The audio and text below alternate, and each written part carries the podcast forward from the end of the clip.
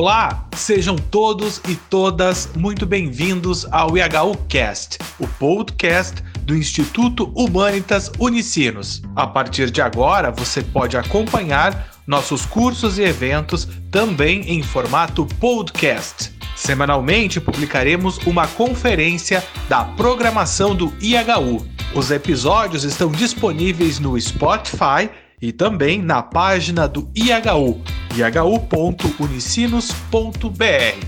Ouça agora ou baixe para o seu dispositivo para ouvir quando quiser. Então, fique agora com o IHU Cast.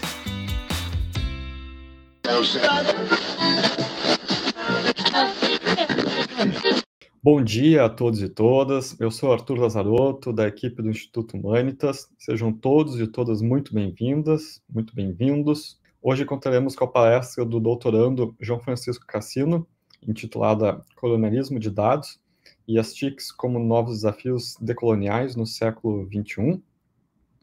João Francisco Cassino é doutorando e mestre em Ciências Humanas e Sociais pela Universidade Federal do ABC, UFBAC, especialista em Relações Internacionais pela Universidade de Brasília, UNB, e bacharel em Comunicação Social pela Faculdade Casper Libero. É funcionário de carreira da empresa BB Tecnologia e Serviços, pertencente ao conglomerado Banco do Brasil, onde trabalha desde 2005. Foi assessor da comunicação da Casa Civil da Presidência da República e coordenou programas de conectividade e inclusão digital na Prefeitura de São Paulo. Publicou como organizador de capítulos os, o os livro Colonialismo de Dados, como opera a trincheira algorítmica na Guerra Neoliberal, em 2021. Bom dia, professor. Bom dia. Primeiramente, muito obrigado pelo convite, Arthur, Lucas, todo o pessoal. É, então, vamos começar. Eu vou colocar aqui uma apresentação para vocês então, o título da nossa palestra hoje vai ser Colonialismo de Dados e as TICs, Tecnologias da Informação e Comunicação, como novos desafios decoloniais no século XXI. Né? E vamos ver o que, que é isso. Né? Então, pode passar. Acho que eu consigo passar direto. Né? Então, a minha apresentação aqui já foi feita, então vou pular. Mas o que. É, a nossa aula hoje é baseada neste livro aqui, colonialismo de dados, como opera a trincheira algorítmica na guerra neoliberal. Eu sou um dos organizadores e também autor de um dos capítulos do livro, né? Então, a nossa aula hoje ela não é necessariamente o livro. Eu não vou fazer uma reprodução do que está no livro para vocês. Eu vou pegar os principais conceitos, incrementar com algumas outras coisas é, para trazer esse debate, tá bom? Mas só para que vocês tenham uma ideia, o livro ele está dividido da, da seguinte forma. Então, nós temos essa parte 1, que é o colonialismo de dados e as tecnologias do século XXI, né? É, e a parte 2, que é dominação e modulação algorítmica de, de segmentos da vida social. Então, eu vou entrar é, nesses dois é, blocos, conforme eu for desenvolvendo a palestra. E é, aqui só para vocês terem uma ideia, caso se interesse, se interesse né, em ler o, o livro, então, é, essa parte 1, colonialismo de dados e as tecnologias do século XXI, a gente vai tratar dos conceitos subglobal, os, os desafios pós-coloniais na era digital, é, o que é o colonialismo de dados e o neoliberalismo, a colonização de dados e as mídias sociais, né, Facebook, Instagram, etc é, colonialismo de, das grandes plataformas, colonialidade difusa e aprendizado de máquina. E aí a parte 2 são é, mais exemplos da vida do cotidiano. Então, nós vamos falar da inteligência artificial na, na área da saúde pública, nas universidades públicas, é, é nas cidades. Então, tem esse conceito de cidades inteligentes, né? É, alocação de algoritmos de inteligência artificial, é, e possibilidades de resistência, que no, o que nós podemos fazer para resistir aí a essa, essa ofensiva que está tá sendo colocada e que nós vamos discutir bastante durante o dia de hoje. Né? Então, começando a, a, a, aula em si, é, vamos fazer um resgate histórico antes de da gente entrar no tema colonialismo de dados, que é o tema principal aqui da nossa palestra, eu preciso fazer um resgate histórico é, para vocês, para a gente tá, tá, todo mundo na mesma página, para que a gente, é, quando está falando de colonialismo, né? Então tem essas palavras colonialismo, é, descolonial, decolonial. O que, que, são essas palavras? O que, que é isso, né? Por que, que tem essas diferenças? Qual é a diferença do descolonial e do decolonial? É só cortar o S? Não, vamos ver o que, que é. Então, para começar, a gente tem que voltar lá em 1492, quando o Cristóvão Colombo chega ao continente americano, que se chamaria América, né? E é, faz a descoberta da América. Ou então, como eu prefiro dizer, assim como alguns outros atores, fez a invasão da América, porque a descoberta da América parece que não existia nada, de repente chegam os europeus aqui e descobrem um mundo novo, né? Essa é a narrativa oficial. Mas existia, existiam as populações indígenas aqui, os povos originários, né, que eram os donos da América. Então, na verdade, foi uma invasão europeia que eles invadiram, mataram gente, tomaram território, escravizaram as pessoas. E aí a, história segue, né? Aí é, eu passo aqui para o segundo slide. Então, a descoberta da, das Américas pelo Cristóvão Colombo, a invasão das Américas, foi em 1492. Dois anos depois, em 1494, a gente tem aí o Tratado de Tordesilhas. Vocês lembram aí da, da, das aulas da, da escola, né? Do primário. É, que Portugal e Espanha dividiram o mundo, passaram uma, uma linha vertical pelo mapa do globo, não se conheciam os mapas, é, a, a extensão dos territórios na época, então eles fizeram de maneira meio aleatória e Portugal ficou com a menor parte. mas é, e a Espanha ficou com todo o resto ali. Então, foi, eram as duas principais potências do mundo na época, Portugal e Espanha, principalmente no quesito navegação, né, que era a principal tecnologia é, da época, fizeram essa divisão. E aí começou-se a colonização é, das Américas. Então, aqui eu coloco para vocês esse mapa de como é que estava o mundo aqui entre 1580 e 1640. Essa época, que esse período aqui, é, foi justamente o do, da União Ibérica. A União Ibérica foi quando morreu o rei de Portugal e o, e, e o parente mais próximo dele era o rei Felipe de Espanha, que acabou anexando o território português e ficou aí por 60 anos Portugal e Espanha como é, a, a, mesma coisa, né? Mas ainda assim, é, do ponto de vista das colônias, eles mantiveram certa é, não independência, mas particularidades. Então, é, aqui, ó, em, então é, a gente descobriu, né? O continente americano foi descoberto ou invadido em, em 1492, 1500, Brasil 1500, né? E aí, 80 anos, entre, entre 80 e 120 anos depois, olha só como é que estava aqui. Então, a América Espanhola aqui em vermelha, tá vendo? Uma parte dos Estados Unidos, inclusive. E Portugal estava aqui colonizando as costas do Brasil, né? Que é o, o mapa que está marcado em azul. E se você olhar é, aqui na Ásia e África, então você tem aqui o, a, esses pontinhos azuis, não dá dando para ler os nomes, mas não tem importância. O problema, o importante é a gente ver a geolocalização dos pontos azuis, tá? que é onde o Portugal tinha os entrepostos. Né? Você lembra na, na escola também das feitorias, que a professora falava? O que, que era feitoria? Feitorias são galpões, grandes galpões, é, alguns mais militarizados, outros menos militarizados, né, que Portugal retirava é, junto com as populações aqui da Ásia, da África, é, os bens que ele queria, né, os produtos que ele queria, é, tanto minério, ouro, prata, ou então produtos vegetais, especiarias, cacau, essas coisas. Aí os povos locais levavam para essas feitorias, para esses enormes galpões. Portugal vinha lá de, de, de caravela, pegava o, os produtos que queria levava embora para Portugal. Então, não, não, não teve esse é, primeiro ímpeto de colonização, de tomar o território. Eles faziam entrepostos comerciais né, e faziam a relação com os povos locais aí. Portugal mudou aqui no Brasil, que aí começou a colonizar de fato. Né? Então, primeiramente, toda a linha costeira aqui do Brasil, ó, em azul, toda a linha costeira do Brasil. É... E aí foi a, a, adentrando o território nacional até que passou da, da parte dele, né, graças aos bandeirantes, entradas e bandeiras, tomou uma parte do que era a América Espanhola.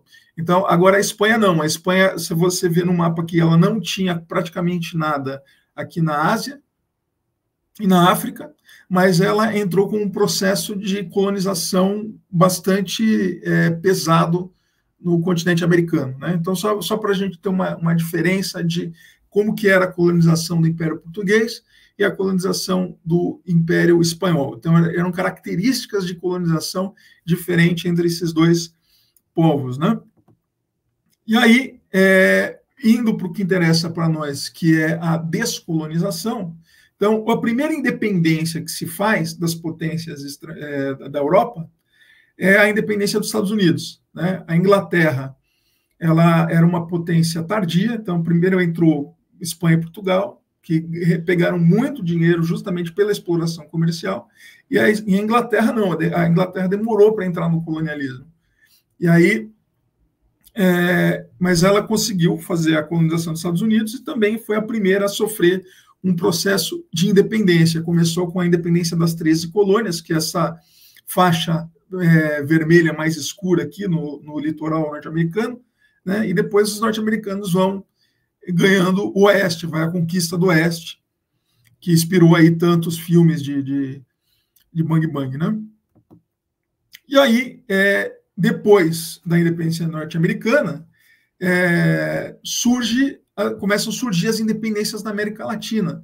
É importante lembrar que nesse período aqui, ó, 1799, 1899, principalmente ali no começo do, do século XIX, a gente vai estar tá tendo as guerras napoleônicas. Então, a, a, a Europa vai entrar em guerra, e isso vai fazer com que o controle das potências europeias sobre as colônias caia. Né? Então, é, existe essa oportunidade histórica para que se façam as independências, baseado aí no exemplo norte-americano. Então, a primeira, a primeira independência pós a dos Estados Unidos foi a do Haiti. Aliás, Haiti, para quem não sabe, significa negro no poder. Né? Fizeram uma revolução, derrubaram o domínio colonial, é, depois sofreram uma repressão brutal, né? Mas aí entra é, Aí vai entrando a América Espanhola, entra o México, entra a Argentina, entra é, a, Gran Colômbia, né, que é Venezuela, Colômbia, Equador e Panamá, que aí é por ação direta do Simão Bolívar, que está aqui representado na, na foto. É, e a última vai ser Cuba, que é, aqui no, já em 1899, bem no final do século XIX.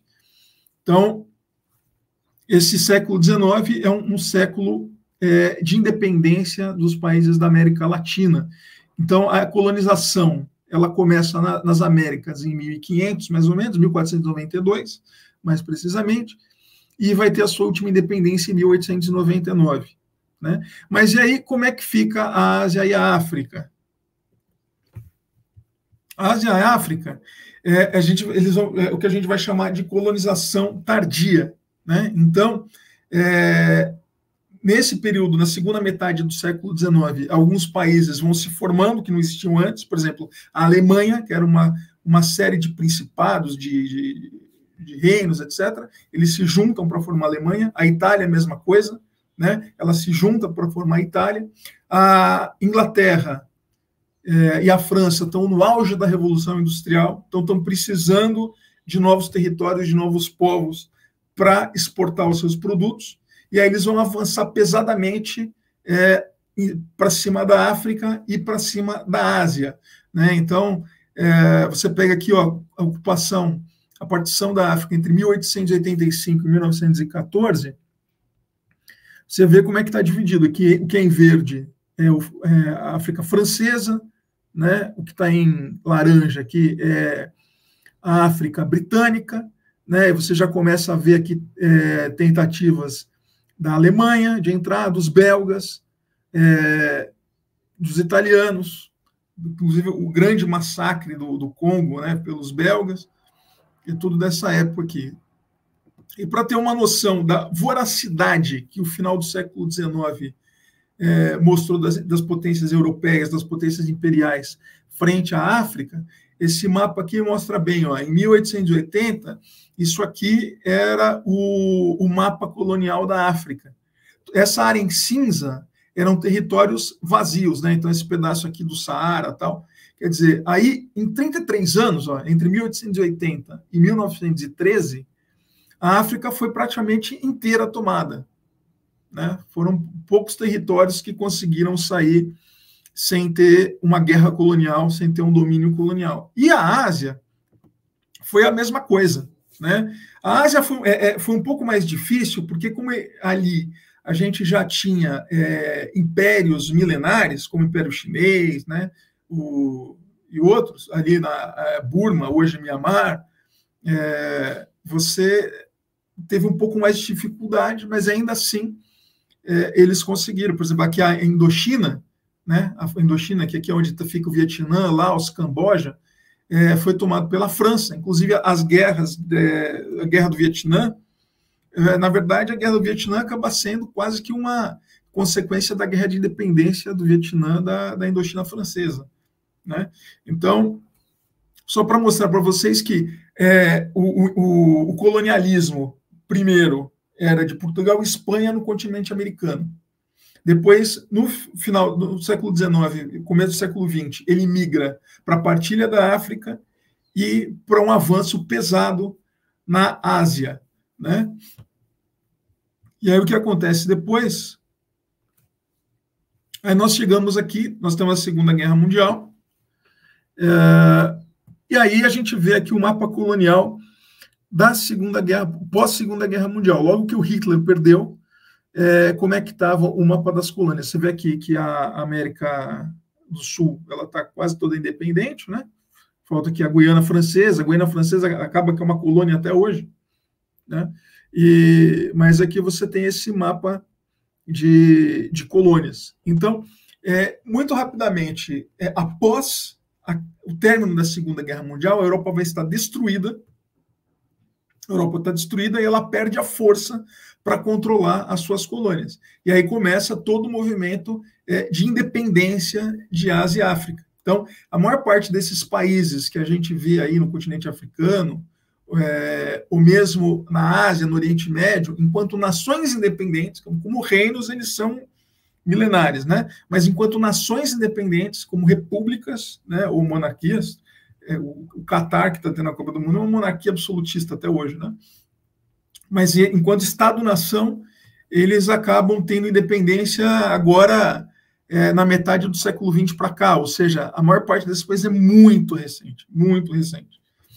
Então, é, aí, no pós-Guerra Fria, precisamente 1947 a 1991, você vai ter aí a substituição dessa lógica imperial colonial é, pelo conflito leste-oeste, né, que é o bloco comunista contra o bloco capitalista. Então, aqui o mapa em vermelho seria o bloco comunista, liderado pela União Soviética, e o bloco em azul, o bloco capitalista, liderado pelos Estados Unidos. É, esse mapa aqui, é, ele vai variando conforme o período, por exemplo, aqui Angola, que é esse vermelhinho aqui, ou Moçambique, que é esse outro vermelhinho aqui, eles só foram ter, são colônias que só foram é, ter sua independência de Portugal em 1975. Então, se esse conflito leste-oeste começa lá em 47, logo depois da Segunda Guerra Mundial, você não pode colocar aqui é, Angola desse bloco lá em 47. Angola só vai entrar em 75. Então, só para entender que esse, esse mapa aqui é cheio de idas e vindas nesse período aí de 47 a 91. É, aí, em 91, a gente tem a queda do, do Muro de Berlim, a queda da União Soviética, e aí você muda a, vai mudar o mapa de, de, de novo, né? Mas, enquanto estava acontecendo aqui a Guerra Fria, o, o, o conflito leste-oeste, a gente teve aqui uma coisa que pouco se fala e que é muito importante para vocês que são interessados é, em processos de colonialismo e descolonialismo, é a Conferência de Bandung, de 1955, que é, foi uma conferência na Indonésia, primeiramente de países, é, 23 países, a, ma a maioria da, da Ásia, né? É, que falou assim: não, nós não queremos ser nem pró-Estados Unidos e não queremos nem ser pró-União Soviética. Nós somos independentes, a Guerra Fria não é problema nosso, é problema de vocês, tá? E nós queremos trabalhar justamente a, a, a, tirar as amarras coloniais que nós tínhamos aqui. Depois esse movimento foi crescendo, nós tivemos várias outras eh, países que entraram, né? É, Cuba foi a primeira das Américas a entrar aqui. É, e aí isso foi indo até que é, depois, quando o término da Guerra Fria, um pouco que acabou perdendo força, acabou perdendo sentido, mas ele existe até hoje, esse movimento dos não alinhados. Mas ali, em 1955, ele foi muito importante. E o que, que é interessante aqui, o que, que eu quero que vocês pensem, o que, que eu quero que vocês se atentem. Imagina você ali é um aristocrata, um lord inglês, né? Tá, tá, ali, trabalha com a rainha da Inglaterra tal. E aí você tem aquele império mundial né? o Império Britânico, o império onde o sol nunca se põe. Né? Porque a Terra girava e o sol sempre estava iluminando um território britânico.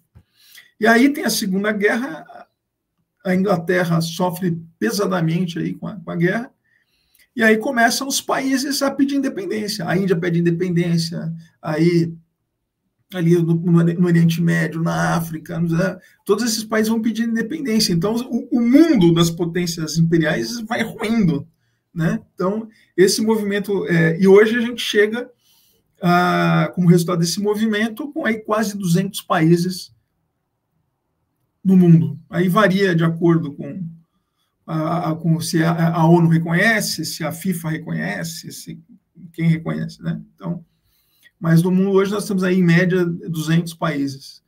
E aí, é, no, em 1991, com a queda do bloco comunista, é, essa divisão entre leste e oeste perde o sentido, entre comunismo e capitalismo perde o sentido, e a gente vai trabalhar o conceito de norte-sul, que são os países desenvolvidos do norte é, contra os países em desenvolvimento do sul. Né? Agora, Olha só como o, o, o a, a, história é dinâmica, como as coisas mudam, né? É, esse mapa, essa definição de conflito norte-sul, você coloca aqui a China como sul global, certo? E, de fato, em 91, não tinha a menor dúvida que a China fazia parte do sul global. Só que agora ela já é a segunda potência é, econômica do mundo, né? De, é, é, dizem que até 2030 ela vai superar os Estados Unidos como potência econômica, mas ela continua no sul global. Esse é um debate que nós temos que fazer, porque agora o, o sul global não significa riqueza, certo? Porque o Brasil é a décima economia do mundo, já foi a sexta, é, mas o grande problema aqui é a quantidade de miséria, de pobreza, de fome que existe nesses territórios. Então, a China ainda não superou a sua condição de miséria, mas é só curioso que o, país que hoje está praticamente é, dominando a fabricação do setor de tecnologia, é o setor mais, é o, é o, país, segundo país mais rico do mundo, ele continua aqui categorizado como sul global. Isso é uma coisa para a gente pensar, né? É, e aí a gente chega a 2022, quase 2023.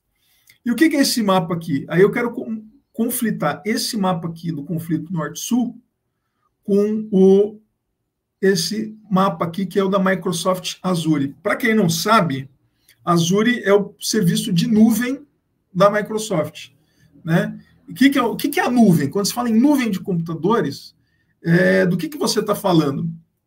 está falando de grandes data centers de computadores espalhados, centros de computadores enormes, né? Espalhados pelo mundo, e quando você sobe um dado é, para a nuvem, você está colocando o teu dado é, em algum computador que você não sabe onde é, certo? Mas quando você coloca algum, algum dado seu via Microsoft, você está colocando aqui, ó, Está vendo? Então, também não dá para ler aqui no detalhe o mapa, mas o que interessa para nós são os pontinhos, a distribuição. Então, você tem vários data centers aqui em território norte-americano, tá vendo? Tem aqui na Europa Ocidental, e aí depois você vai tendo aqui, você vai ter um em São Paulo, que na verdade São Paulo é mais um, um serviço de, contingência, né? É, para o tráfego local aqui ficar mais rápido, mas ele é um data center secundário, digamos assim. Aí você vai ter ali Xangai, Pequim, não sei o quê, na Austrália, África do Sul. Mas preste atenção em como aqui, ó, a riqueza do mundo, que está no norte desenvolvido, é, pode ser provado aqui pelo mapa de concentração de data centers da Microsoft pelo mundo. Tá? Aí você fala, mas é só Microsoft? Não. Se você pegar o Google Cloud, ele tem um mapa muito similar, ó, fortemente concentrado aqui na América do Norte e na Europa, e com entrepostos é, com, com, postos distribuídos aqui em algumas cidades principais, São Paulo, Santiago, no Chile, é, Japão, China, é, aqui Malásia e Austrália, né? Então é muito interessante ver que como é, isso aqui, se, esse conflito norte-sul se materializa na prática. Né? Então, você fala, pô, mas o que, que, tem a ver os data centers do Google e da Microsoft é, com o colonialismo? Então, quando você vai trabalhar é, a sociedade da informação, você está trabalhando basicamente com data centers. As infraestruturas do digital é, estão colocadas nos data centers nesses grandes centros de dados. Então, quando você manda um e-mail para o Gmail, ou quando você coloca uma, uma foto no, no Google Fotos, então é, qualquer um desses serviços, o que, que você está fazendo? Você está pegando o teu computador aqui, na tua casa, manda um e-mail, ele vem para um desses data centers aqui nos Estados Unidos ou na Europa, tá? E fica armazenado ali. Então ele sai daqui, vem para cá, e volta para cá porque é a casa da, da, sua mãe, da sua namorada, do, do, do, vizinho, de quem você quiser. Né? Então, é, esse é o tráfego da internet. Ele vai para um, um, centro de dados e volta. E é aqui que está justamente o poder é, econômico, poder político, poder empresarial que essas grandes empresas do, da tecnologia têm hoje em dia. Né? Então, é, fazendo aqui uma, uma clarificação de conceitos. Então, nós temos o, contexto, o conceito do colonialismo. O que é o conceito do colonialismo? É a tomada colonial, na força, na marra. Você invade, mata o povo que estava ali, escraviza e extrai o máximo de recursos, seja é, vegetais, minerais, ouro, prata, etc. Né? Mão de obra, escravidão. Então, esse, é a descolonização é a independência desses países, você, os, os povos locais expulsam o colonizador, é, geralmente à força, né, e se torna uma nação independente. E o decolonial? O decolonial, apesar de você fazer essa revolução e tirar o agressor, o, o, o tirar a, a metrópole colonial do seu território, as estruturas de poder que foram construídas durante o colonialismo, elas se mantêm.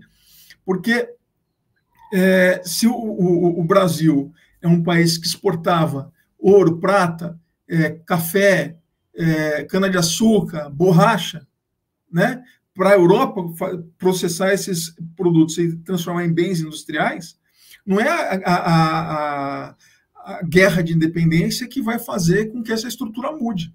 Você muda o comando, você ganha independência, a elite local passa a governar o seu território, mas essa estrutura de é, colonial econômica ela se mantém e com isso vai se manter o poder colonial. Então, um processo decolonial é você ter mecanismos de tirar é, da realidade essas, esses mecanismos, essas estruturas, essas, essas formas de dominação que foram herdadas do colonialismo, certo?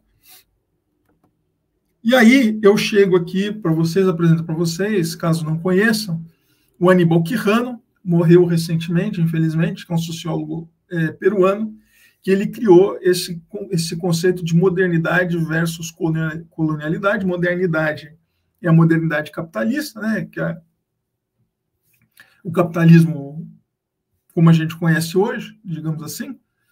É, e aí ele vai, ele vai trabalhar esse conceito da colonialidade do poder. Ele vai falar basicamente o quê? Que a modernidade capitalista possui sua gênese, possui sua gênese na conquista colonial da América, que mudaria profundamente o sistema mundo por ele engendrado. Quer dizer, é, foi por conta da colonização da América, do ouro e dos produtos que saíram daqui, que a Europa ficou moderna, ficou industrializada, ficou desenvolvida, ficou rica. Né? É, e para que é, você conseguisse fazer a diferenciação, a classificação do que, que é o moderno, do que, que é o, o não moderno, do que, que é o avançado, o que, que é o não avançado, o que, que é o bom, o que, que é o ruim, o que, que é o chique e o que, que é a escória, é, você precisava fazer a classificação social da população mundial. E aí a ideia de raça, ela entra com um eixo fundamental. Então, o racismo estrutural que nós temos hoje no mundo, não só no Brasil, no mundo, ele é fundamental, segundo o Quirrano, né, para se manter a modernidade capitalista, porque eu só consigo ser o moderno, ser o avançado, ser o poderoso, se eu tenho um alguém é, é, para me contrapor. E aí vai ser o pobre, vai ser o negro, vai ser o favelado, vai ser a escolha. Então, é, nada disso que a gente vê hoje, essa, esse racismo que a gente vê, ele não é à toa. Ele é um instrumento brutal de manutenção é, de mecanismos coloniais é, em, nos nossos países que são já independentes, mas mantêm aí a sua colonialidade. Tá? E o que vem de, é, de fora para dentro, a gente reproduz aqui da elite nossa para a população mais pobre. Tá? Essa é a visão do Aníbal Quirrano, tá? Estou colocando a visão do Aníbal Quirrano, que tem uma longa produção, ele começa ali na década de 70, com as teses aí da teoria teorias da dependência, mas depois ele vai evoluindo e passa esse conceito de modernidade e colonialidade. Então, é central a gente entender isso aqui, né? que é, foi a América que fez a Europa desenvolvida, e não eles eram lá desenvolvidos tal e vieram fazer favor para nós aqui, como é a, é a, narrativa oficial.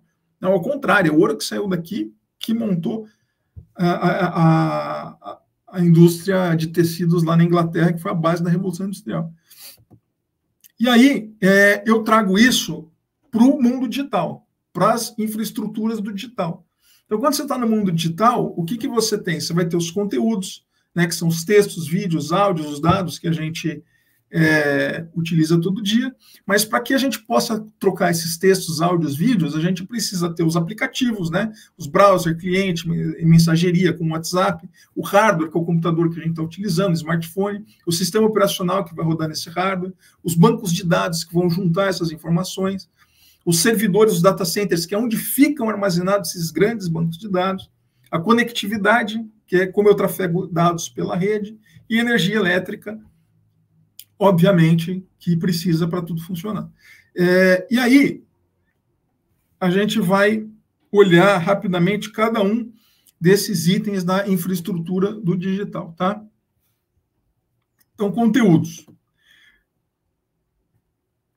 Talvez aqui os conteúdos é onde a gente mais tem a produção, porque eu escrevo um texto, mando para você, faço um vídeo, publico, não sei o quê. Então a gente tem muita produção.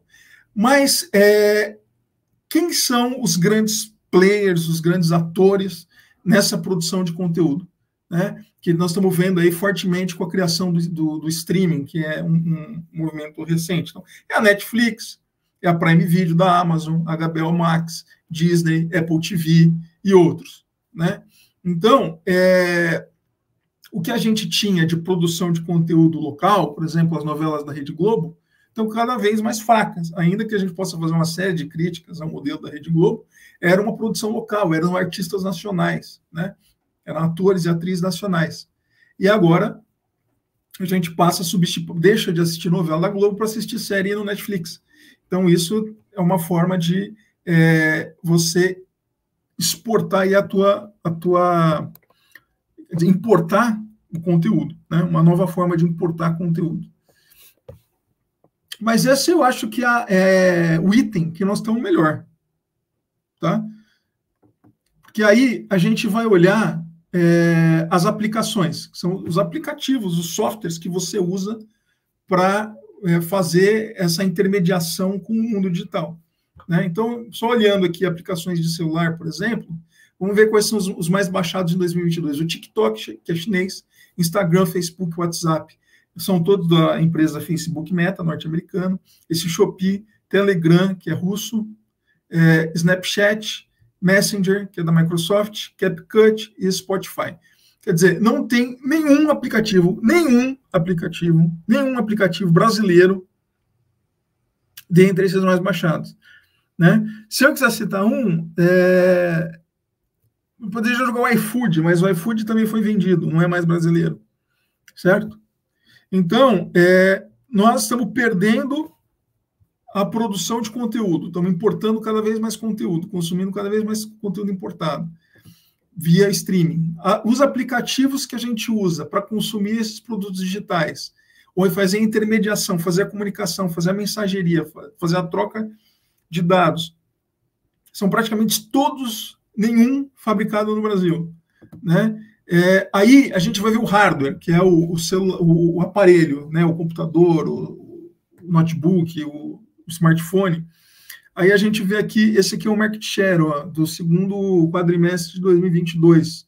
Tá? Então, o Lenovo, tem, que é chinês, é, é, era, é, era os antigos IBM, foram comprados pela China chinês, 23%, HP americano, 19%, Dell americano, 19%, Apple norte-americano, 9%, Acer, 8%, outros vai ter 23%. No Brasil, a principal empresa fabricante de computadores é a Positivo, mas é basicamente montadora, né? Ela traz os componentes de outros países e monta aqui e, e revende. Então, e mesmo assim ela vai estar tá aqui, vai ser uma fração dessa venda de, de computadores no mundo. Então, nós não dominamos, estamos perdendo cada vez mais a produção de conteúdo, não dominamos nenhum dos aplicativos relevantes, é, não dominamos nada, ou quase nada, da produção de hardware. Né? E aí, o Brasil ele tinha uma estatal, ainda tem, mas ela foi praticamente, ela está totalmente sucateada, que é a Ceitec, que, é, que era a única fábrica de chips na América Latina, de baixo do México para baixo, que era a única, era a única empresa que tinha para fabricar chips no nosso continente. O Bolsonaro e o Paulo Guedes decidiram fechar, fechar, fechar.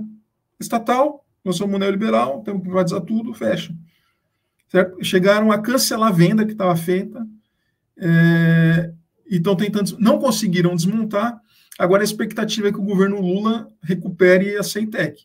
Mas, enquanto o, o governo brasileiro tentava destruir a única empresa é, que fabricava chips, que é um componente de hardware, né? Talvez o componente fundamental, talvez o componente mais importante, mas é um componente.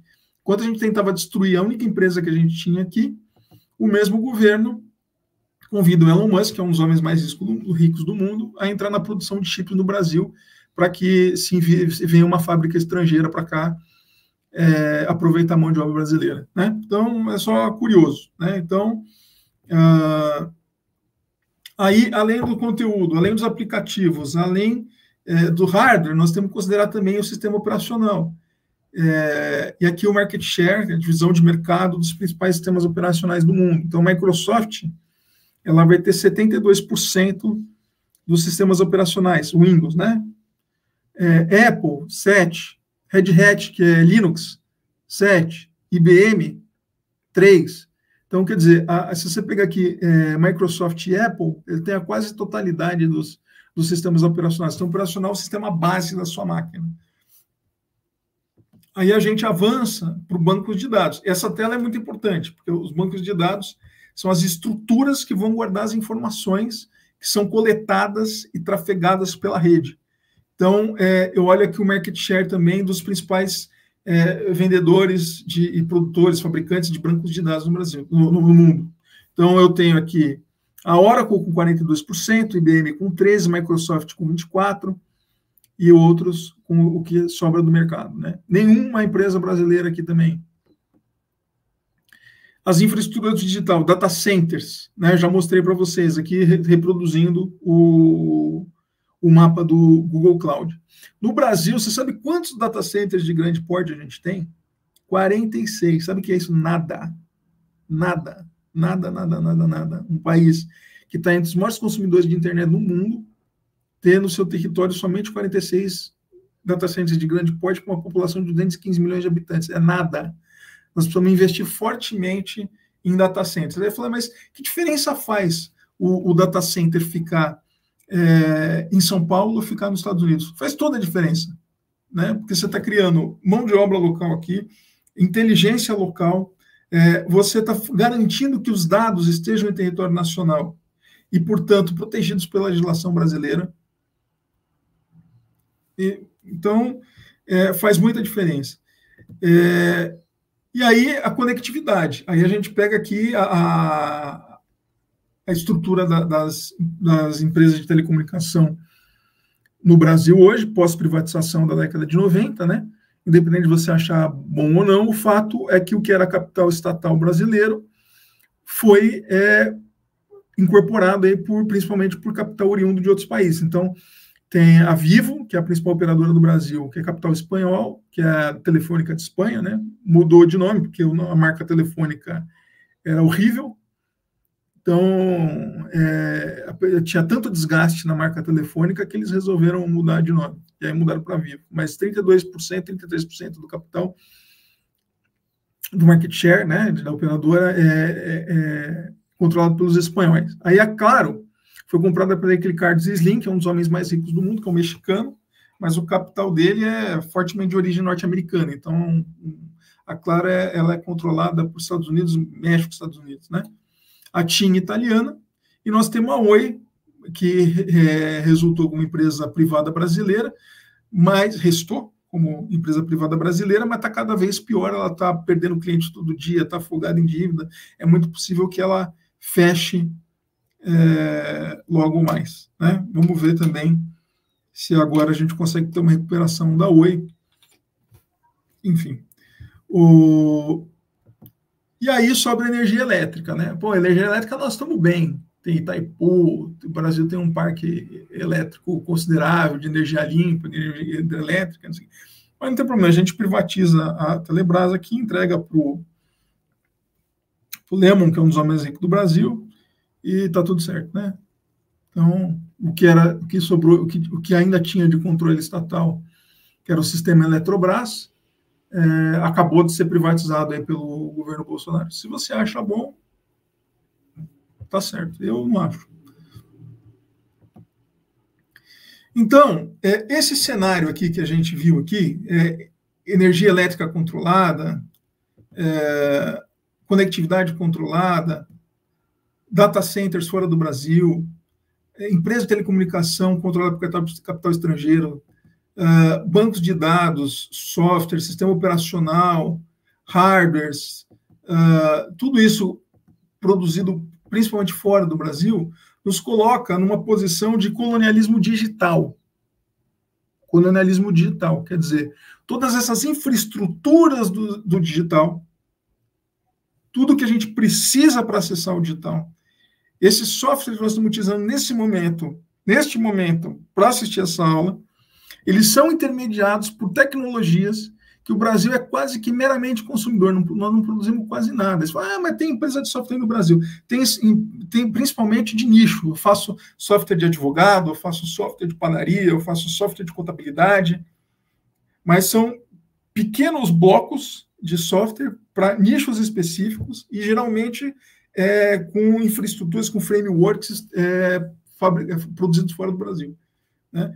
Então, essa poderosa máquina é, de centenas de empresas multinacionais que controlam essa estrutura, que fazem a internet funcionar, que fazem o mundo digital funcionar, é, e o fato de que os países do sul global estarem praticamente fora da produção dessas tecnologias, faz com que a gente esteja numa condição de colonialismo digital. certo? Colonialismo digital. Aí você fala, mas João, eu entendi que é, que é o colonialismo digital, mas e o colonialismo de dados? Por que, que o livro aí que vocês publicaram fala de colonialismo de dados e não de colonialismo digital? Porque o colonialismo de dados, ele vai ser ali a cereja do bolo na nova dominação colonial.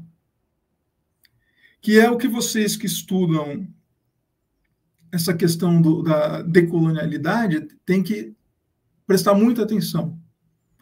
Tá? Então, é, esse conceito ele é criado do colonialismo de dados. Ele vem desse livro aqui, é, The Cost of Connection, Os Custos de Conexão, cujos autores são esses dois sujeitos aqui, Nick Codry e Ulisses Merrias, né? E eles vão falar o seguinte. É, a conveniência do digital não é algo gratuito, certo? É, você está usando o Facebook de graça, você está usando o WhatsApp de graça, está usando o Instagram de graça, né? Mas ele não é de graça, na verdade. Ele é comprado por grandes quantidades de dados pessoais transferidos por você para essas empresas. E essas empresas vão usar os seus dados para ter lucro. Né? Então, o colonialismo de dados é uma forma de controlar nossas vidas né, conhecimento, meios de produção, participação política, é, como uma forma das empresas é, lucrarem e nos controlarem cada vez mais. Né? Como é que funciona isso?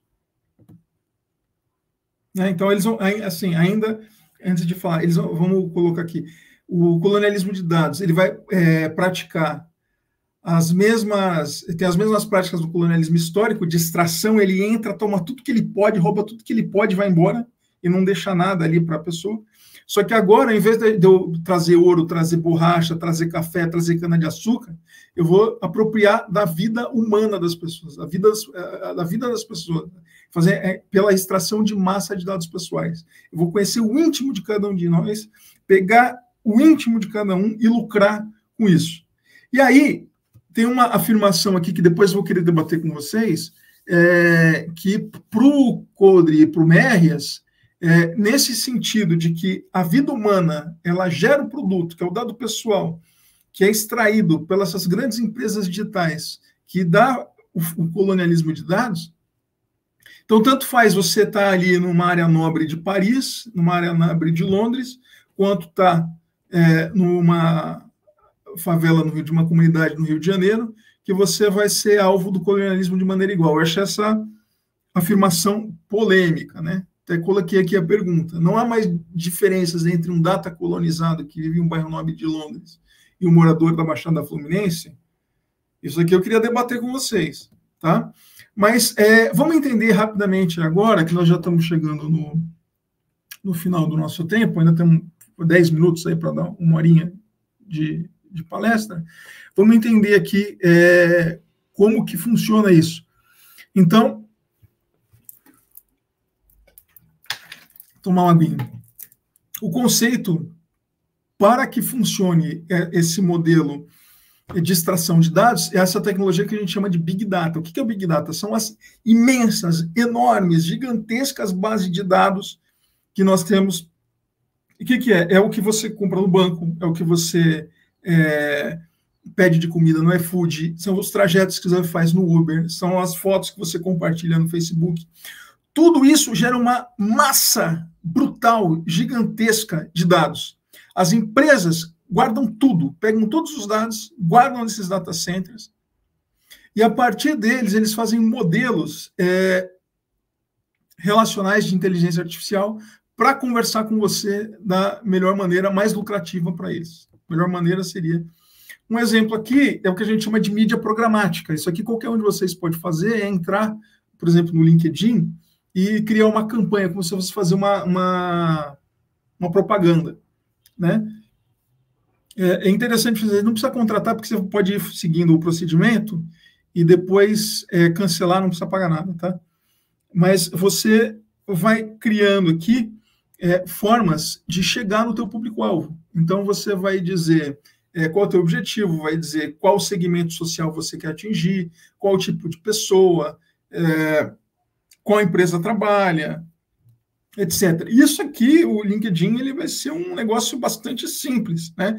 Se você for uma empresa é, que pode pagar é, por essas amostras de dados, você consegue definir tudo que você quiser. Você pode pegar orientação sexual, você pode pegar cor de pele, religião, preferência política, é, se a pessoa tem é, histórico de saúde, né? Desde que os dados não sejam protegidos, né?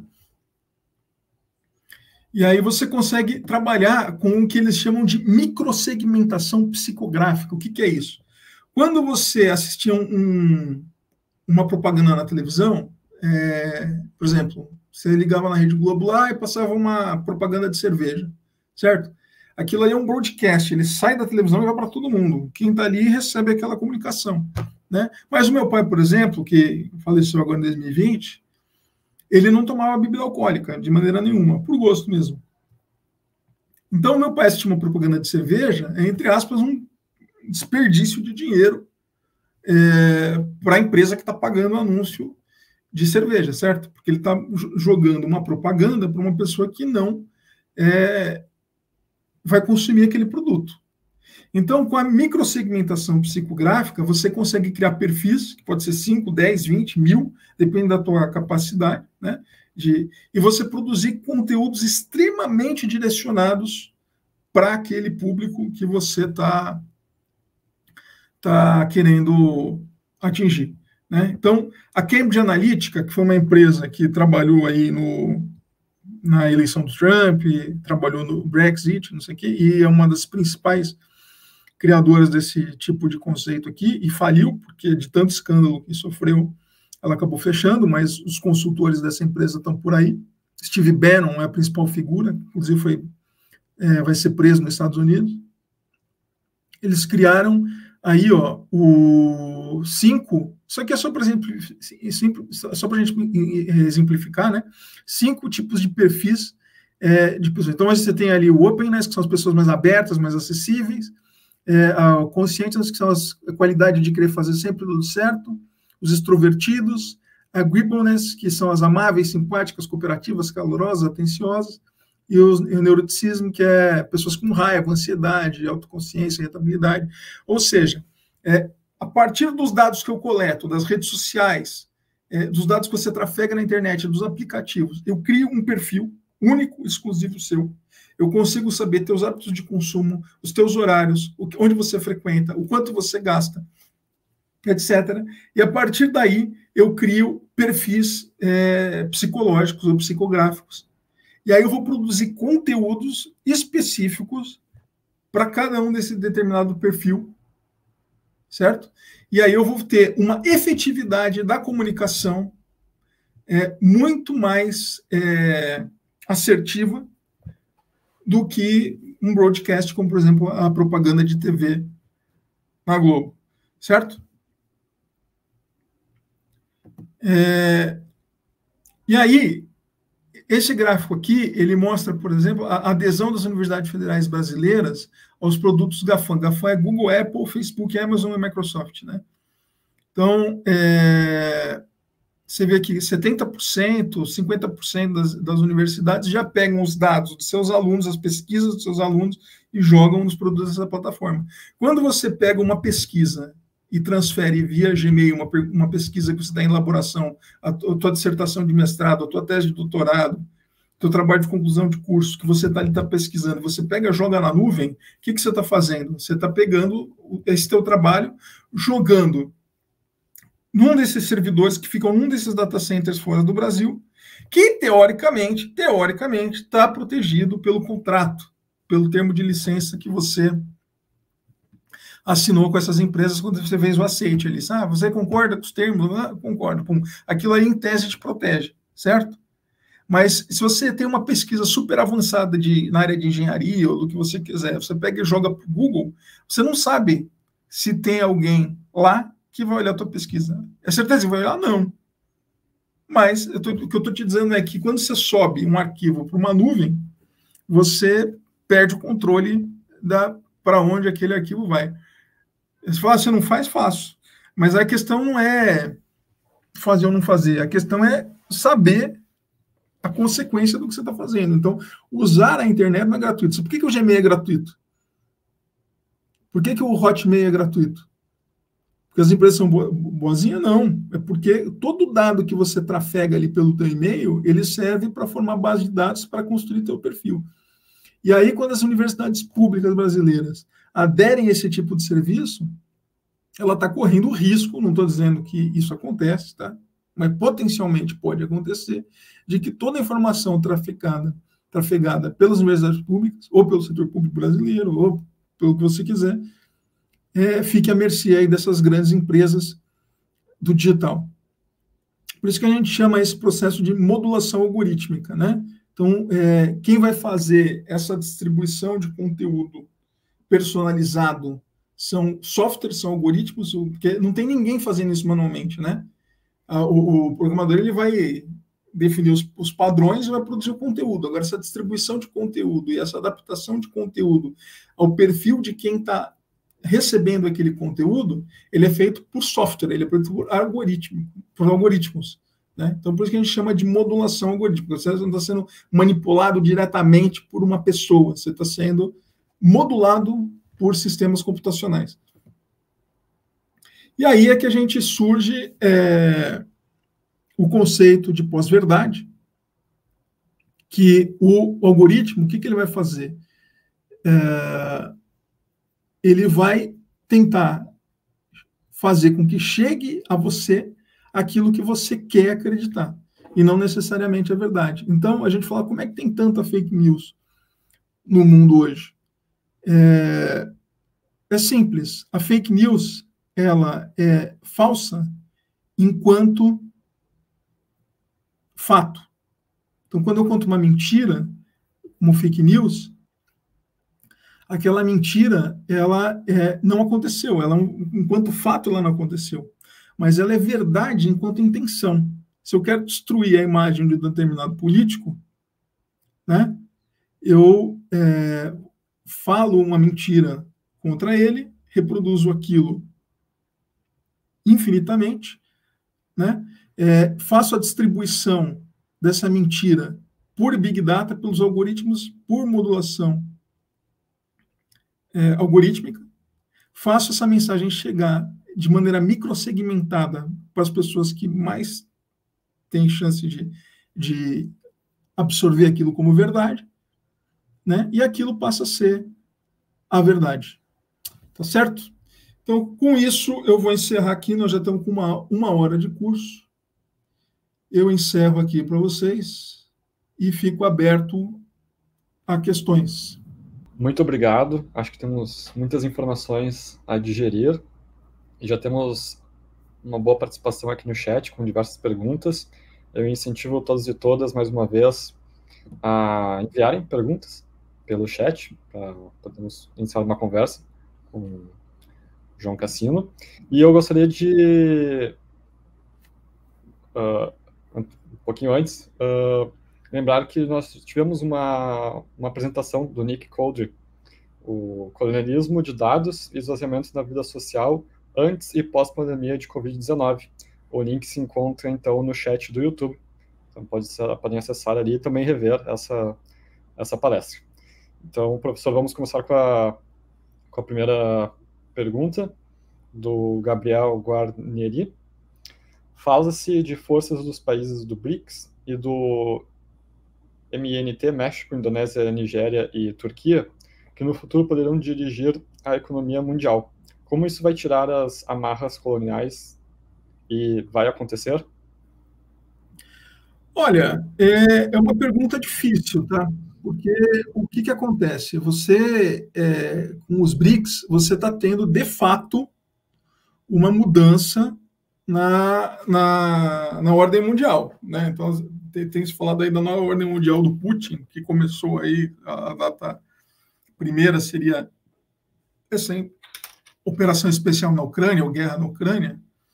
É, então, o, o, a gente passaria de um mundo unipolar controlado pelos Estados Unidos, que surge com o final da Guerra Fria e passaria a um mundo multipolar que teriam vários atores. Os Estados Unidos, sem dúvida, continuaria como um ator é, multipolar fundamental, mas você teria a Rússia como um, um grande ator desse mundo multipolar, a China é, e o Brasil, e o México e a Índia seriam grandes atores desse mundo multipolar. Agora, o que nós estamos vendo, por exemplo, essa reação da, da OTAN na guerra da Ucrânia. Então, na verdade, o que o, o está acontecendo não é o Putin contra o Zelensky ali, não é a Rússia contra a população ucraniana que está acontecendo. O que está acontecendo é uma guerra de procuração, uma guerra por procuração da OTAN, Aliança do Atlântico Norte, contra a Rússia, é, para evitar ali uma expansão na, na, naquele, na, naquele leste europeu, né? É, ao mesmo tempo, nós estamos vendo hoje é, as tensões crescentes ali no Estreito de Taiwan, é, que pode resultar em guerra. Você, ah, não, é difícil, não, mas ninguém, se pegar dezembro, há um ano atrás, exatamente um ano atrás, ninguém diria, ou poucas pessoas diriam que a Rússia de fato invadiria a Ucrânia. Invadiu. Então, de fato, a gente pode ter uma guerra ali em Taiwan, certo?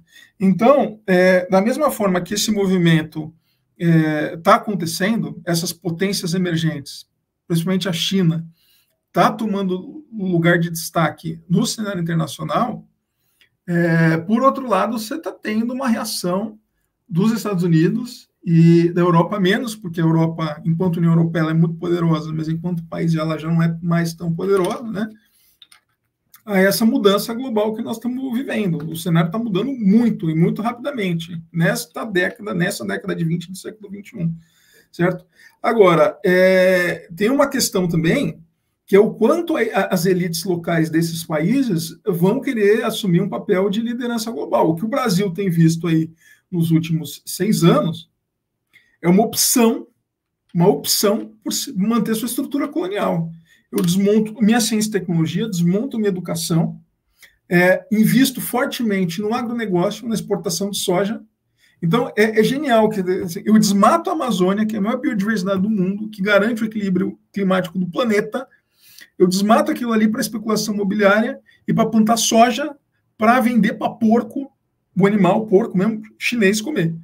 Porque é o chinês come porco. Quem come soja aqui? Você come tofu, come ali um, um negocinho outro, mas a soja não, não, não, é um item da alimentação ali é, de quase ninguém, certo? Então, para que, que serve soja? Para que, que se planta tanta soja? Para que, que se destrói o Pantanal, o Cerrado, a Amazônia para plantar soja? Para alimentar porco. Certo? Então, é, é, a, a opção da elite brasileira, por exemplo, é se manter como exportadora de produtos primários, seja do agronegócio, seja o petróleo do pré-sal que foi privatizado, o, grande parte privatizada já, via venda de campos, etc. E esvazia a nossa engenharia, esvazia nossas empresas, a nossa a construção civil, e importa tudo, compra tudo, compra tudo. Isso é o, é o, drama do Brasil. Vamos ver se agora, com essa mudança de governo, a gente volta a ter um caminho um pouco melhor, né? E aí isso vai depender é, das elites locais do México, da Indonésia, da Nigéria, da Turquia, da Rússia, da China, e também a relação entre elas para ver se essa realidade se converte numa nova ordem mundial de fato ou se não vai acontecer nada. Aí é uma, a história está em construção. Perfeito, professor. E acho que nesse sentido de um novo governo, né, e pensando como é que a gente poderia mudar um pouco a situação brasileira frente a esses desafios com os dados, o Wagner Azevedo comenta e faz um questionamento. Quais os limites e possibilidades de uma nova ou atualizada política nacional de informática? Ao seu ver, ao seu ver quais seriam os eixos estratégicos desse novo e atualizado desenvolvimento? Pois é, acabou de ser publicado, tem acho que uma semana, 15 dias, a atualização da estratégia brasileira de transformação digital. Não está usando mais esse nome Política Nacional de Informática. Agora, o nome que tá, eles estão usando é Estratégia de Transformação Digital. Transformação Digital. Eu li esse documento inteiro. Ele tem umas 100 páginas, mais ou menos. Assim, é o que eu estou falando, é a visão do governo Bolsonaro que está expresso nessa estratégia de transformação digital, só você pegar e ler, é de o, o Brasil ser praticamente um consumidor de tecnologias. Então, assim, nós vamos ter um melhor governo digital, nós vamos ter os melhores produtos, nós vamos desburocratizar com o digital, a gente vai é, oferecer bons serviços para o cidadão, é, vai ser tudo muito rápido, vai entrar o 5G, vai ter alta velocidade, etc, não sei o que, né? mas, não, mas não desenvolvemos nada. Nós vamos, a gente compra. É, é uma, aí você vai ver lá é, é, o que, que o governo tem que fazer: fomentar o investimento privado, fomentar startup, fomentar não sei o quê. Eu não sou contra fomentar startup, mas note, é, nós precisamos é, entrar. Isso é opinião, tá? Essa é a minha visão. nós precisamos entrar no, nessa cadeia global de desenvolvimento de tecnologia como um um, um, player importante, como um ator importante. E não simplesmente ficar mandando soja e comprando é, tecnologia importada. Então, essa estratégia nacional de transformação digital, ela é muito ruim. Ela é muito, ela até tem dados muito bons ali, tem é, é, o levantamento que eles fazem, assim, do cenário é muito interessante. Mas o que se propõe para o Brasil é péssimo. Né? Então, eu acho fundamental que o novo governo é, revise isso, até porque ela é revisada de tempos em tempos, então vai ter que fazer essa revisão mesmo. Agora, nós precisamos entrar pesado nisso aí. E o Wagner ainda comenta, ainda nesse sentido, como o desenvolvimento de software pode servir para o enfrentamento da colonialidade no Brasil e na América Latina? Então, essa pergunta é fantástica pelo seguinte: o software como eu mostrei para vocês, os principais softwares que estão é, são comercializados aí são de corporações estrangeiras. Fazer um software é muito difícil. Né? Fazer grandes softwares é algo que demora anos e anos e anos e anos. E, às vezes, um jogo de videogame, por exemplo, que é um software, você demora aí para fazer um bom jogo sete anos. Então, não é uma coisa que você faz assim e você desenvolve. Mas, existe o movimento software livre, que, qual que é a ideia dele? É, você pega, é, são, são os códigos fontes, que são a, a forma como o software é escrito, ele é disponibilizado pela comunidade internacional de desenvolvimento de maneira livre e aberta na internet. Então, é um software de propriedade coletiva, certo? E aí você pode, você qualquer um de nós que estude o tema, pode pegar aquele software livre, alterar, modificar, melhorar, e aí você joga de volta para a comunidade internacional aquela versão melhorada. E você, ou seja, eu, sa, eu parto de uma base sólida, gigantesca que já existe, desenvolvo um pouquinho, crio um outro produto em cima daquilo que já existe e devolvo para a comunidade internacional aquilo que, e, que eu contribuí. E assim o movimento vai, vai melhorando. A comunidade de software livre vai é, melhorando. Então, como a gente não tem condição de pegar e fazer um gigantesco sistema operacional como o Windows, né, da noite para o dia, é, e ainda que fizesse, você teria muita dificuldade de disputar mercado com isso, eu, eu acho mais racional. Você pega o Linux, faz customizações, faz adaptações e vai utilizando aquilo ali. Né? Aliás, as Big Techs, até a Microsoft, Microsoft, a Amazon, Google, todos, essa, a, a principal infraestrutura de, de, de, tecnologia que eles usam é o Linux para nesses data centers, né? Então, isso que a gente propõe para o Brasil, as corporações fazem. O fato é que você dá um pouco e retira muito. Né? Aí, como é que eu ganho? Se eu não vou poder vender a licença do software, porque o software é livre, como é que eu ganho? Você ganha no serviço. Hoje, é, a, o principal modelo de negócio justamente é computação em nuvem, software como serviço, infraestrutura como serviço, e não necessariamente licenciamento. Tá? Então, quem tem propriedade intelectual e vende licença, é óbvio que não vai renunciar a isso. Ah, eu não quero abrir mais a receita. Mas para nós, como um país em desenvolvimento e relativamente com pouca capacidade de desenvolver software, aderir a software livre como uma alavanca para se inserir no mercado global seria a melhor coisa. Perfeito, professor. E o Wagner faz outro comentário aqui. É, outra relação importante da colonialidade é a desvalorização cambial. em que promove a produção de commodities, mas favorece, a exportação de mão de obra qualificada para big techs. E eu acho que também poderia adicionar uh, um pouco do, do, que se discute hoje com soberania uh, digital né, e tecnológica. E eu lembro de um exemplo que você citou, que é a Ceitec aqui sendo desmanchada, e ao mesmo tempo o governo americano investindo bilhões e bilhões de dólares para trazer as empresas de chips de volta, né, da Ásia para principalmente da China, para os Estados Unidos, dando inúmeras contrapartidas para as empresas. Então, é um investimento estatal muito pesado para que essas empresas uh, voltem. Então, acho que tem aí um, uma questão. Não, perfeito. Exatamente. Isso mostra o quanto a gente está na contramão da história. É, é, é, que os Estados Unidos chamam de reshoring, né, ou repatriação, tirar as empresas de Taiwan e botar no território americano de novo. Porque o que, que aconteceu? Com, na, quando entrou a globalização neoliberal lá na década de 90, os chineses falaram assim, ah, eu tenho um monte de obra aqui muito barata, é, traz, tragam as suas fábricas para cá. Aí os americanos tiraram as fábricas de território americano, que tinha sindicato, o americano ganhava bem, aquela coisa, jogou lá no, no, no Sudeste Asiático, né? Aí, é, passaram alguns anos, as fábricas estavam lá, né? O, o, o maquinário estava lá, não sei o que. Aí os chineses falaram: obrigado, agora as fábricas sua. Então, agora os Estados Unidos está querendo trazer de volta as fábricas essenciais para lá, ainda que pague mais caro. E o Brasil, que tinha uma estatal de chip, quer destruir a sua estatal de chip. É genial.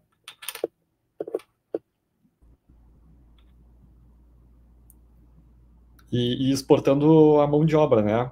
Deixando a sua mão Sim. de obra qualificada, fuga de cérebros, como, como colocam, to, todos os profissionais que a gente forma indo para fora do país. Isso, e, e, uma, e o pior que está acontecendo é o que eu chamo de exportação de cérebros aqui mesmo, que agora, como é tudo on-off, né, como é, é, tudo à distância, o que, que o pessoal está fazendo? Eles estão contratando os profissionais capacitados é, no Brasil, então, para o profissional é excelente, porque o cara ganha em dólar. Então, se, se o cara ganhar 4 mil dólares, é, com o câmbio do jeito que está, está ganhando 20 mil reais, que é um salário bastante bom, né? É, e 4 mil reais, é, é, 4 mil dólares lá nos Estados Unidos é salário baixíssimo, né? Então, as empresas pagam pouco, é, o profissional aqui ganha muito, e não precisa do imigrante lá aborrecendo, né? Eles não gostam de imigrante, não gostam de latino. Então, eles, é o melhor mundo. Eles pagam pouquíssimo uma, obra, uma mão de obra altamente qualificada que não vai lá jogar lixo na rua.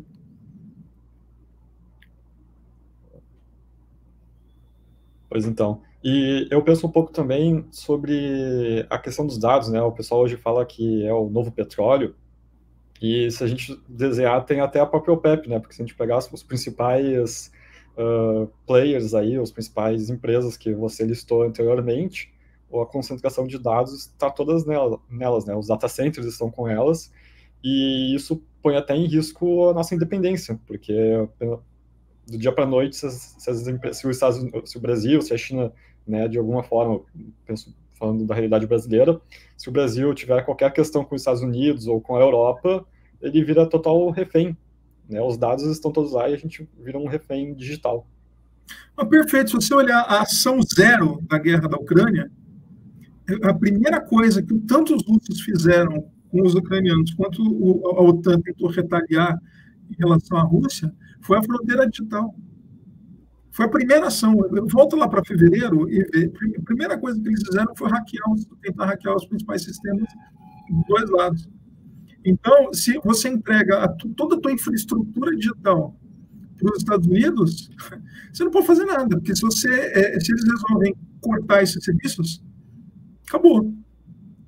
É, um exemplo aqui, o, o, o Gmail, é, tudo que eu faço está no Gmail, minha vida está no Gmail. Isso ficou estudo tempo e sei que é, das consequências que tem isso. Mas se eu pegar minha conta no Gmail aqui, eu tenho um prejuízo brutal. Né? Então, imagina isso enquanto país. Agora, sobre essa afirmação de que os dados é o novo petróleo, ela é muito interessante no sentido de que mostra que, o, o, da mesma forma que o petróleo foi fonte de energia fundamental para a sociedade industrial, né, os dados é a, a matéria-prima fundamental para o capitalismo digital, que, nós, que é o capitalismo em ascensão, que é o que para onde tudo está indo. É, só que tem uma diferença fundamental que eu, que eu acho importante a gente pontuar, que o petróleo é um bem escasso, ele é um minério que se extrai da terra e queima e acabou. Né? O dado não, o dado ele é intangível, o dado ele, ele é copiável e replicável infinitamente. Então, é, se você tem o petróleo, se você tem um barril de petróleo, eu tenho vendo para você, eu deixo de ter aquele barril de petróleo. O dado não.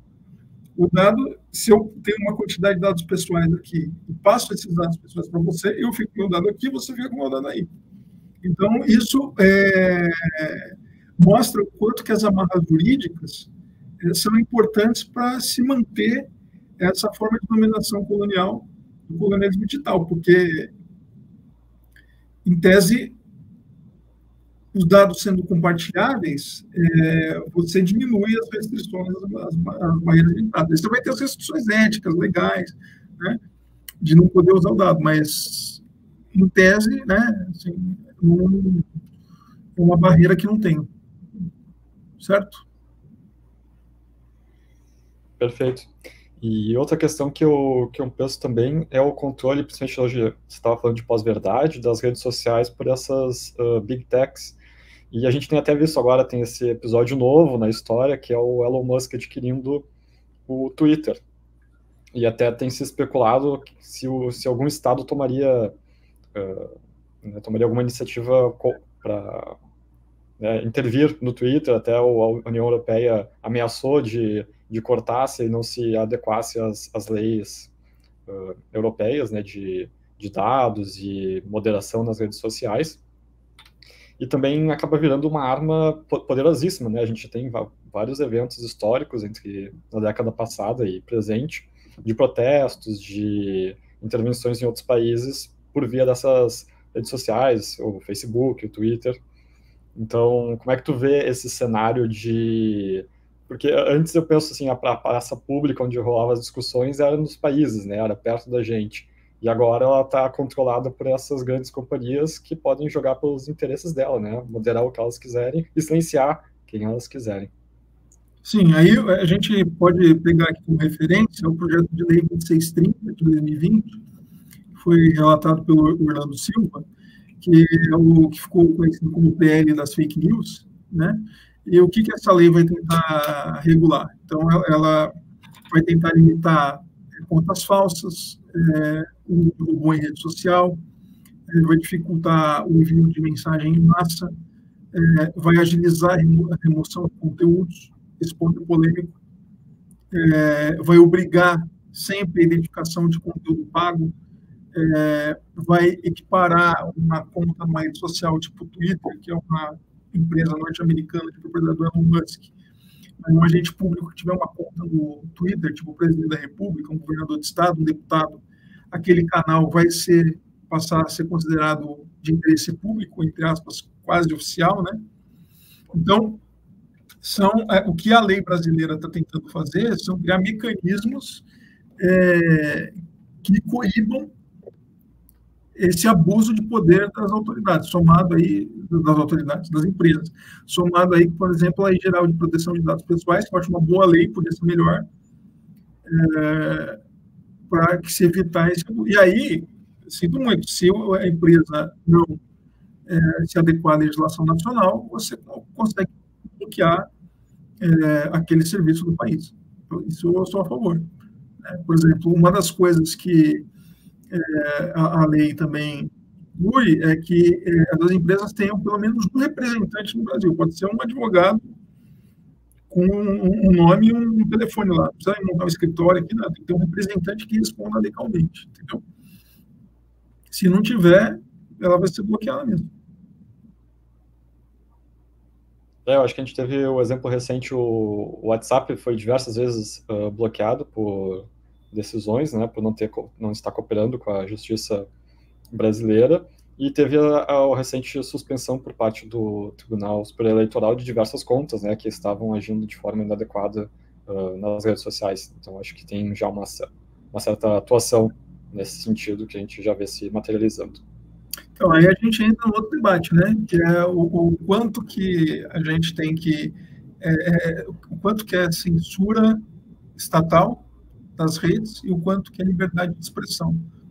É, tem, um limite muito delicado aí, porque, por um lado, a liberdade de expressão ela não é liberdade de agressão, você não pode fazer discurso de ódio, você não pode pedir para as pessoas é, morrerem, você não pode é, é, articular golpe de Estado, você não pode é, planejar assassinato pelas redes sociais. Isso não é liberdade de expressão, isso é crime. Né?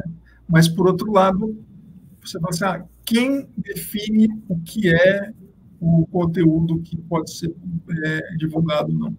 Né? A gente é, acha bom quando é um conteúdo que a gente acha que tem que ser proibido, mas e se for o conteúdo que nós estamos divulgando? Então, essa sensibilidade aí, e ainda com as características do sistema judiciário brasileiro, é muito complicado, né?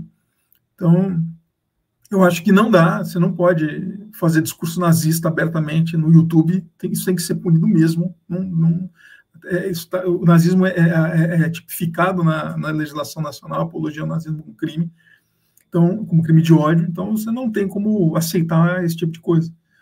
Mas é, eu acho que o que eu estou colocando é a dificuldade do, desse tipo de legislação é acertar o limite, acertar a fronteira entre o que é a liberdade e o que é a censura, né? Perfeito. Acho que esse é um, um grande desafio do século XXI, principalmente com as redes sociais e com que nós estamos acostumados ainda, já faz totalmente parte da nossa vida, mas nós não temos ainda uma legislação e uma atuação uh, estatal, enfim, que, que coopere, né, que, que acompanhe, que acompanhe uh, essas, essas questões. Nós vamos nos encaminhando para o final, já temos aqui a Carla comentando muito interessante, parabenizando uh, pela palestra.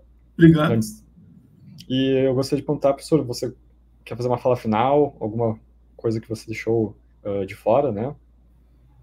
Eu só queria agradecer vocês pelo convite e falar assim, essas coisas que eu coloquei aqui não é para ninguém deixar de usar as ferramentas digitais, tá? É, só para a gente ter consciência e, e, uso cidadão dessas ferramentas para saber que o que a gente faz na rede, ela está sendo, ela cai numa infraestrutura, ela cai num, num ecossistema é, que gera consequências, né? Então, não é que nós vamos deixar de usar, mas nós temos que conhecer as consequências do que nós estamos usando. Então, eu acho que essa formação de cidadania digital é muito importante a gente espalhar é, para a sociedade, e eu acho que as universidades, a academia tem papel fundamental nisso. Só isso. E obrigado. Nós que agradecemos, professor. Muito obrigado. E agradecemos a presença e a participação de todos e todas. Por hora, ficamos por aqui. Até uma próxima e muito obrigado.